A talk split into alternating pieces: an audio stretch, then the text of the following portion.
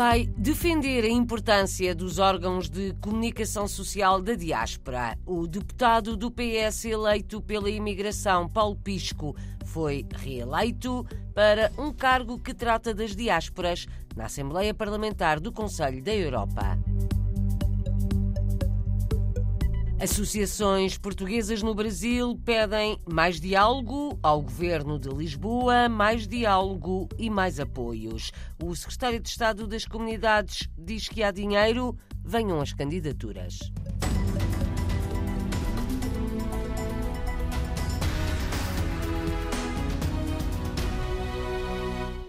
Unanimidade, o deputado socialista Paulo Pisco foi reeleito presidente da Subcomissão das Diásporas da Assembleia Parlamentar do Conselho da Europa. Foi no final da semana passada. Chamar a atenção para a importância das diásporas no Conselho da Europa é a missão que Paulo Pisco assume. Nesta altura, quer mostrar como é relevante a comunicação social dirigida à diáspora. Um dos temas que eu eh, tinha referido no meu relatório por uma política europeia para as diásporas tinha também a ver com a importância dos órgãos de comunicação social, porque eles trazem a coesão, trazem dinamismo, trazem conhecimento, trazem capacidade de reivindicação e capacidade de afirmação.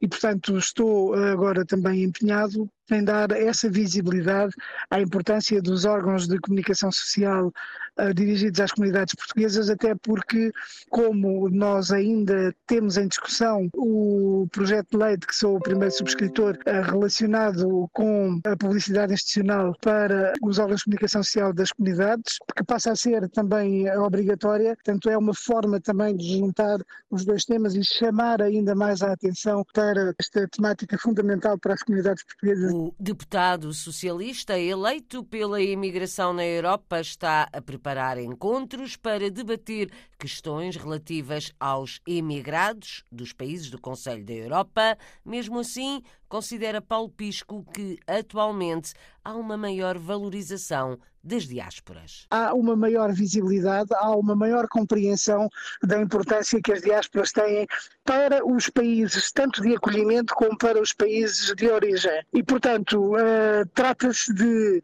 manter em evidência este domínio tão importante para que ele não seja secundarizado pela importância que tem, na realidade, muito mais dramatismo das questões relacionadas com os grandes fluxos migratórios, com o direito de asilo, com o drama dos refugiados, mas o facto de as instituições, de uma maneira geral, lidarem com estas eh, grandes temáticas não significa que não dê importância também às suas diásporas. E tem também a preparação no, no âmbito do Conselho da Europa, precisamente para que isso uh, possa ser valorizado, um encontro com diversos embaixadores que têm diásporas para discutir precisamente este assunto com base ainda no relatório. Este relatório é um relatório muito importante porque tem muitos caminhos eh, que podem ser seguidos para a valorização das diásporas. E quando nós estamos a valorizar as diásporas de uma maneira geral, estamos também a valorizar a importância da nossa diáspora e é esse um dos meus objetivos. Paulo Pisco, deputado do PS eleito pela imigração na Europa, foi reeleito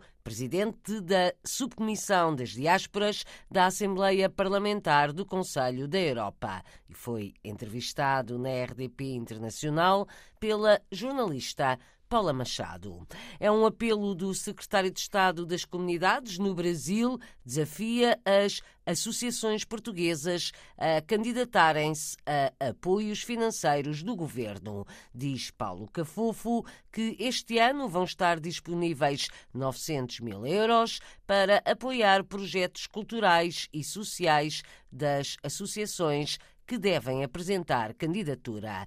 Ontem e hoje, em São Paulo, amanhã em Santos, o governante vai ouvir pedidos para a melhoria do atendimento nos serviços consulares e para mais diálogo com as associações portuguesas. O jornalista Marco António Souza registou os desejos da comunidade madeirense. São dias especiais para a comunidade madeirense a residir no Brasil. A visita do secretário de Estado serve de regozijo, mas também para alguns pedidos. José Manuel Betancourt, presidente da Casa da Madeira em São Paulo, quer que Paulo Cafofo assegure uma comunicação mais próxima e direta com os representantes na diáspora. Nós vamos pedir para ele uma, uma integração maior com a comunidade, porque realmente o governo português, com a comunidade de entidades portuguesas que estão fora do país, é só falar. Se fala muito dela, se fala da diáspora, fala isso tudo, mas uma comunicação direta, um intercâmbio bom para saber como é que está, como é que não está, eu não, não, ultimamente, nos últimos anos, não vejo muita coisa, não. José Manuel Petencourt faz parte da direção da Casa desde 1980. Diz que em mais de 40 anos nunca recebeu um apoio direto do governo português. De 80 fiz parte da diretoria. Nunca tivemos um auxílio direto do governo da, de Portugal, nada. Agora, com, com esse que, que eu andei falando com o Consul, o me orientou, falou, olha, tá, tem, um, tem um subsídio, um auxílio aí que dão para casa. Mas é um processo muito.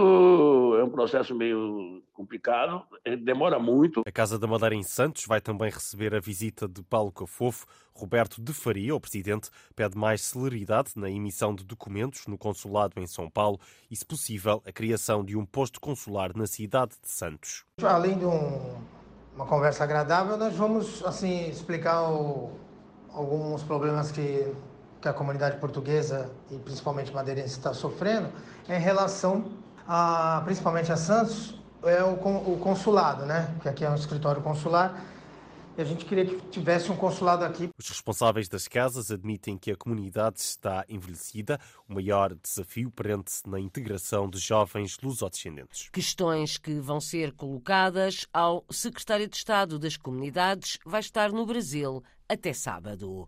Faz três anos o Brexit e continua a dividir opiniões. O Reino Unido pode entrar em recessão económica este ano, de acordo com a previsão do FMI. Entre o Brexit, a falta de mão de obra, a crise energética e de preços, o Reino Unido tem tido dificuldade a enfrentar os novos tempos. A correspondente da Rádio e Televisão de Portugal, Rosário Salgueiro, foi ouvir opiniões entre Londres e a cidade portuária de Boston três anos depois do país ter deixado a União Europeia. 75% dos bostonianos votaram para sair da União Europeia. Anton era o autarca de Boston. De origem marroquina, casado com uma polaca, foi o maior dinamizador da campanha para o Brexit. O Brexit não tem a ver com as origens étnicas de ninguém. Os bostonianos pensam que há muita imigração, alguns não estão a trabalhar. O impacto disso em infraestruturas como escolas e hospitais faz com que as pessoas fiquem zangadas. A ideia era que o Brexit travasse a imigração, mas ainda temos o mesmo problema. Acho que falhamos.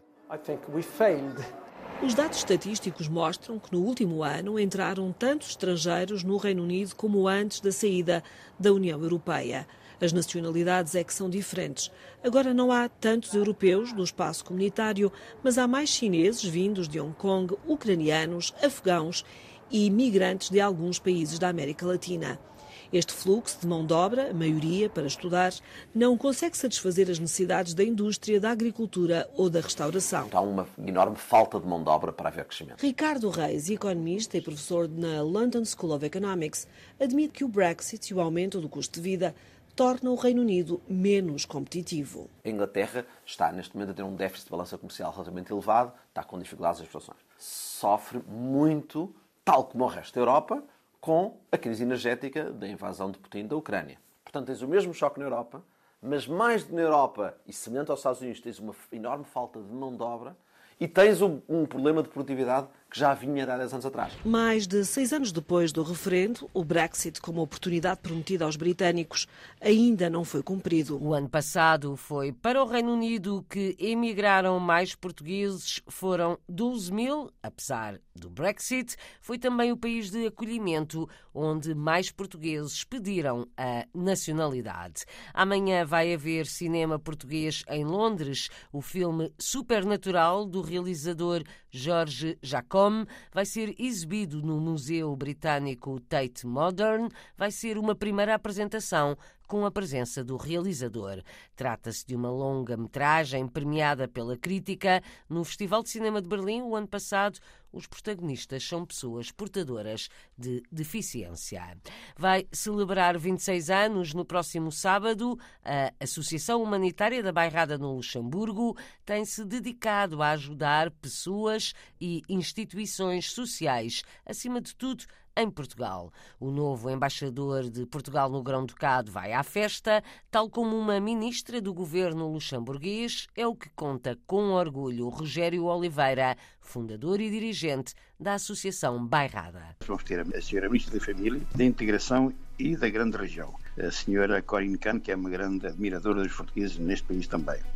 E vamos ter também o novo embaixador, finalmente já tomou posse connosco, já nos confirmou a sua presença, o Sr. Cônsul-Geral, o deputado Paulo Pisco, que é eleito pela imigração, e certamente muitos convidados e eh, os sócios que nos ajudam a perseguir esta caminhada em favor dos outros. Esta associação dedica-se essencialmente a apoiar carências, sobretudo em Portugal, 95% em Portugal, quer em bombeiros, quer pessoas carenciadas, quer instituições carenciadas nós apoiamos muito essas instituições, sobretudo em Portugal. Está de parabéns. Há 26 anos que a Associação Humanitária Bairrada no Luxemburgo ajuda instituições e pessoas carenciadas, acima de tudo, em Portugal.